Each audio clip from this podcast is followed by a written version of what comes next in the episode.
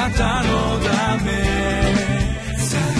遠くより近くへ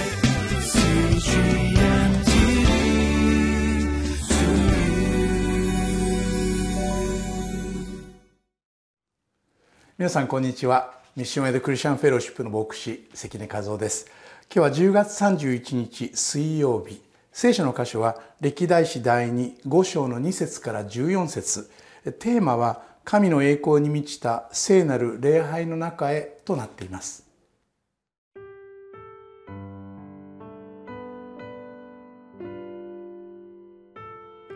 歴代史第25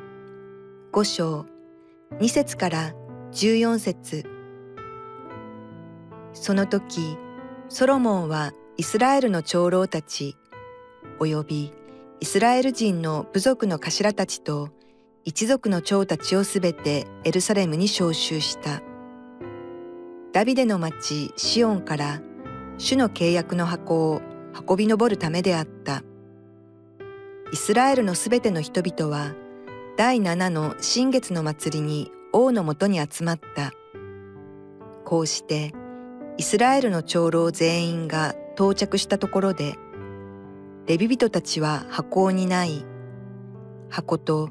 会見の天幕と天幕にあったすべての聖なる用具とを運び上った。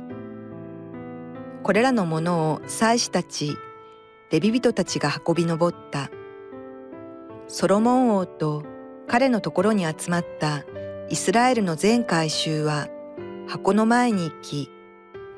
羊や牛の群れを生贄として捧げたが、その数があまりに多くて数えることも調べることもできなかった。それから祭司たちは主の契約の箱を定めの場所、すなわち神殿の内道である死聖所のケルビムの翼の下に運び入れた。ケルビムは箱のところの上に翼を広げた。ケルビムは箱とその担ぎ棒とを上から覆った。その担ぎ棒は長かったので、棒の先が内道の前の聖女から見えていたが、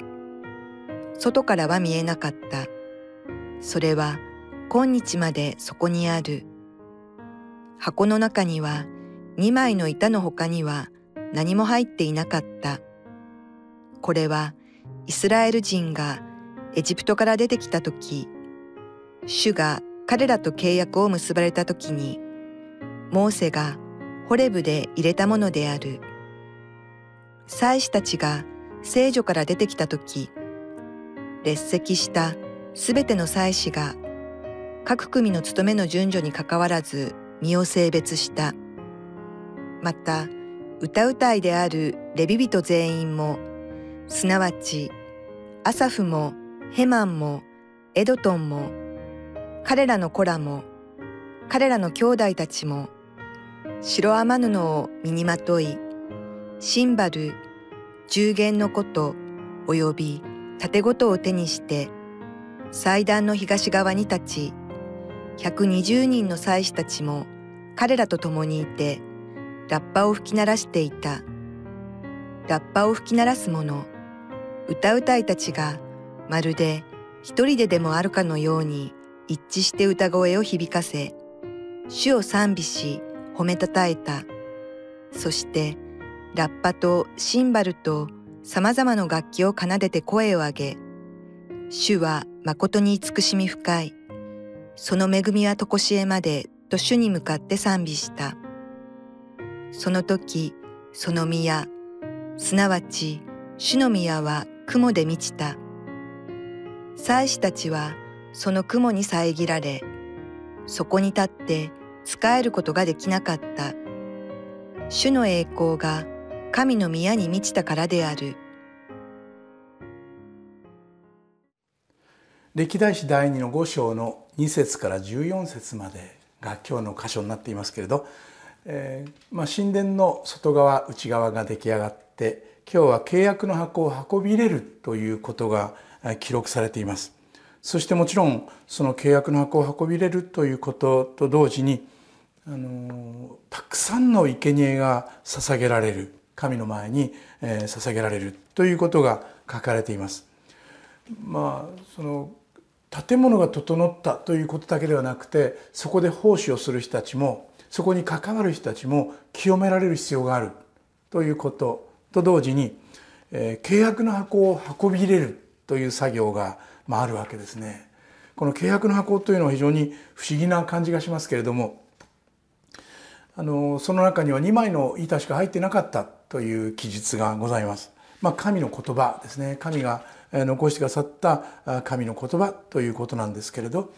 これはあのまあ神が民と契約を結んだ、えー、重要な意味のある言葉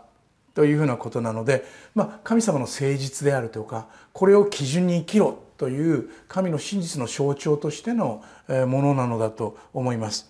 そしていよいよ礼拝が始まる。この礼拝は何か読んでるとそのまま音が聞こえそうな感じですね。祭司たちが聖女から出てきた時列席した全ての祭司が各組の務めの順序にかかわらず身を性別した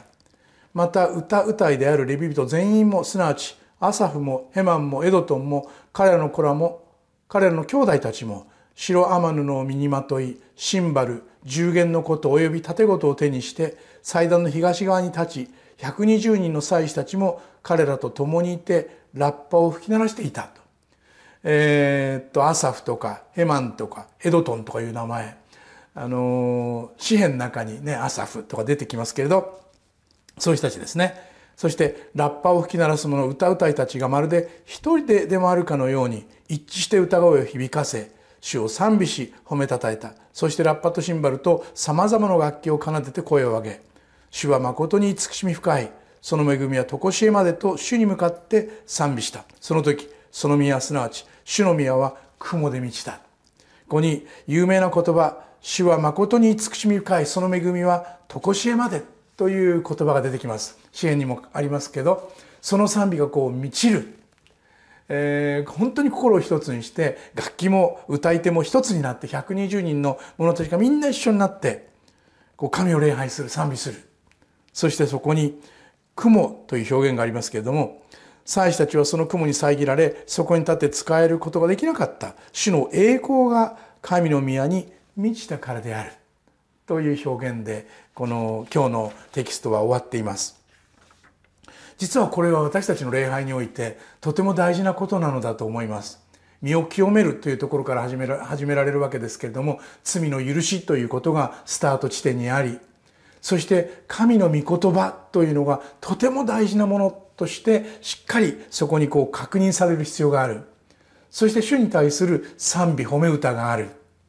しかし最終的には主の栄光がそこに満ちるということが重要なことあるいはもっと別の言い方をすると神の臨在がそこにあるという表現を使ったらいいでしょうか。あるいはもっと分かりやすい言葉を使えば罪の許しのために十字架に勝って死なれたイエス・キリストが私たちを礼拝に招いてくださって私たちの罪を許し私の賛美を受け止めそして私たちが礼拝しようとする時そこにいてくださってそのお方の栄光が私たちに触れてくれるそのお方の恵みが私たちの心に祝福を届けてくれるという考え方で礼拝を理解することがとても重要なことだと思います。時々礼拝というと何か私たちが奉仕をするというふうに考える癖があるかもしれませんね。礼拝での奉仕賛美総額あるいは司会聖書朗読説教いろいろねあるいは、えー、入り口で挨拶をするとかみんなそれを奉仕として礼拝の大事な部分として教えられているという傾向あるかもしれませんけども礼拝で最も重要なことは何かというと少なくてもキリスト教における礼拝で最も重要なことは何かというと神が私たちを招き神が私たちを許し神が私たちに恵みを施そうとしているということを自覚することです。神の栄光が私たちの心を捉える。神の祝福が私を捉えようと礼拝で待っておられるという意識で礼拝に参加することはとても重要なことです。そのためにもちろん罪の許しが必要であり、神への賛美がとても重要なことであることは間違いないことです。様々な奉仕と呼ばれるものもあるでしょう。しかし最大の祝福は何かというと、主の栄光が私たちの心に触れてくれるのだと主は栄光を持って私たちに語り主は祝福を持って恵みを持って私たちの心に本当に豊かな神の真実を教え神の素晴らしい愛を届けてくださる。礼拝は私が神を神に対して奉仕をするということよりもむしろ神が私たちに奉仕をしてくださる場所だと考えても間違いないかもしれません。それを彼らは味わったのです。だからこそ最後のところで彼らはもう奉仕することさえできなかったと。そこに神の栄光が満ちたので彼らは奉仕することはできなかったとあるんですね。重要なことですね。でもそれが私の毎週の礼拝だったらどんなに幸いなことでしょう。奉仕のために礼拝ではないのです。神が祝福を用意してくださっているのでそこに私は喜んで馳せ参じるのです。罪の許しを得て神の恵みを受け取る。そのことのために。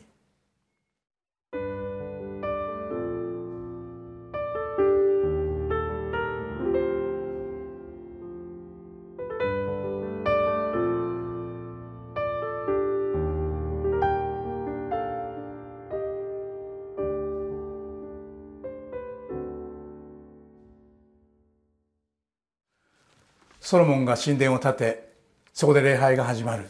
主の栄光がそこにありそれが宮を満たしたということが今日語られました。いろいろな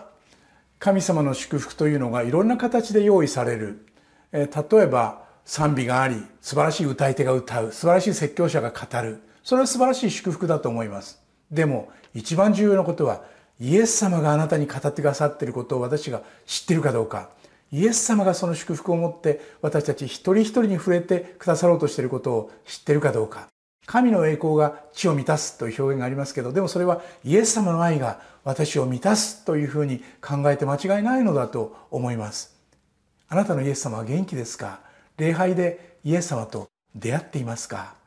イエス様の祝福をぜひ受け取ってほしいのです。一言祈ります。イエス様私の礼拝であなたの愛が満ち溢れますようにあなたの愛に触れられて感動するそんな礼拝となりますようにイエス・キリストの皆によってお祈りします。アーメン。あなたのため遠くより近